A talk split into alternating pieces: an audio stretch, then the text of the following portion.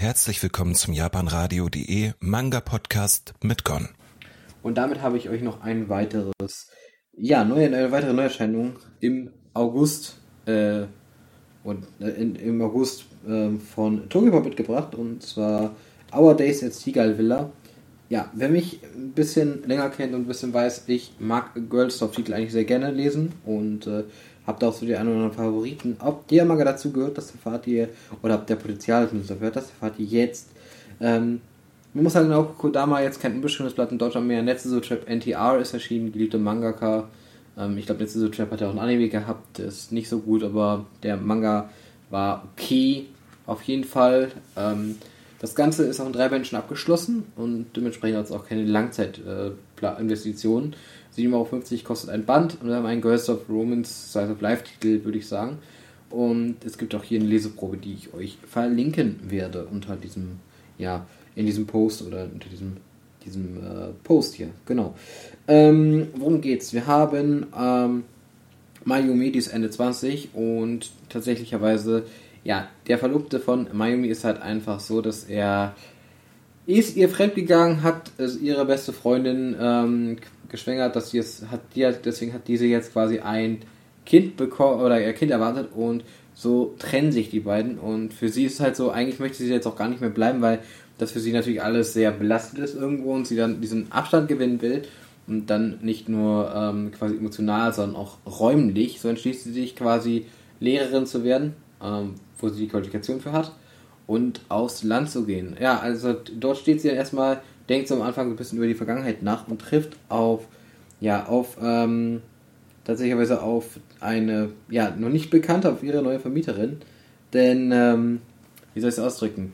Das ist auf jeden Fall äh, Rin und Rin ist im Gegensatz zu ihr zum Beispiel sehr viel direkter, sehr viel offener, sehr viel, ja, sagen wir mal verstrichen, auch vor, vor, Forscher. Forscher, das Wort ist gut, das finde ich gut. Das benutze ich mal. Ähm, Mayumi selbst ist eigentlich auch ein bisschen eher so der ruhigere, der schüchternere und der zurückhaltendere Teil. Ähm, zusätzlich äh, mit der Rin wohnt noch ähm, ein Baby im, in dem ja, in diesem, dieser Unterkunft, sage ich jetzt aber mal. Und äh, zu dritt quasi leben sie dann halt eben dort. Ansonsten gibt es noch eine Mitschülerin von, oder eine Schülerin halt eben aus der Schule von äh, Miami, die auch dort immer mal wieder vor Ort ist. Ähm, und ich finde persönlich eigentlich, dass der Manga bisher nicht ganz hübsch gemacht ist, auf jeden Fall.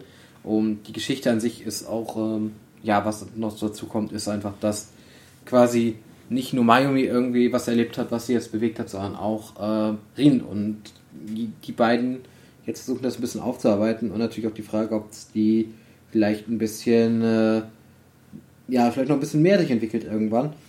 Ich persönlich mochte den Manga. Ja, es gibt ein bisschen, aber eigentlich gibt es nicht wirklich äh, Fanservice, sondern ich finde eigentlich, der Manga ist eigentlich ganz schön gemacht und, ähm, und die Geschichte ist eigentlich auch ganz schön erzählt, soweit. Das ist jetzt nicht komplett irgendwie das nicht das Innovativste, aber es ist ein schöner Manga. Ich habe das Gefühl, es ist kurzzeitig. Aber ich finde die Themen, die dort angesprochen werden, auch gar nicht mal unbedingt schlecht angesprochen. Es gibt auch zum Beispiel das Thema Mobbing hier drin.